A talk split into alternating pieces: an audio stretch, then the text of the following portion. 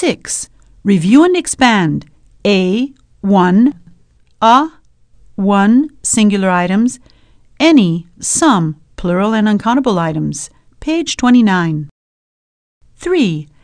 Listen and check your guesses. Then write singular item, SI, plural items, PI, or uncountable items, UI, in the spaces provided. 1.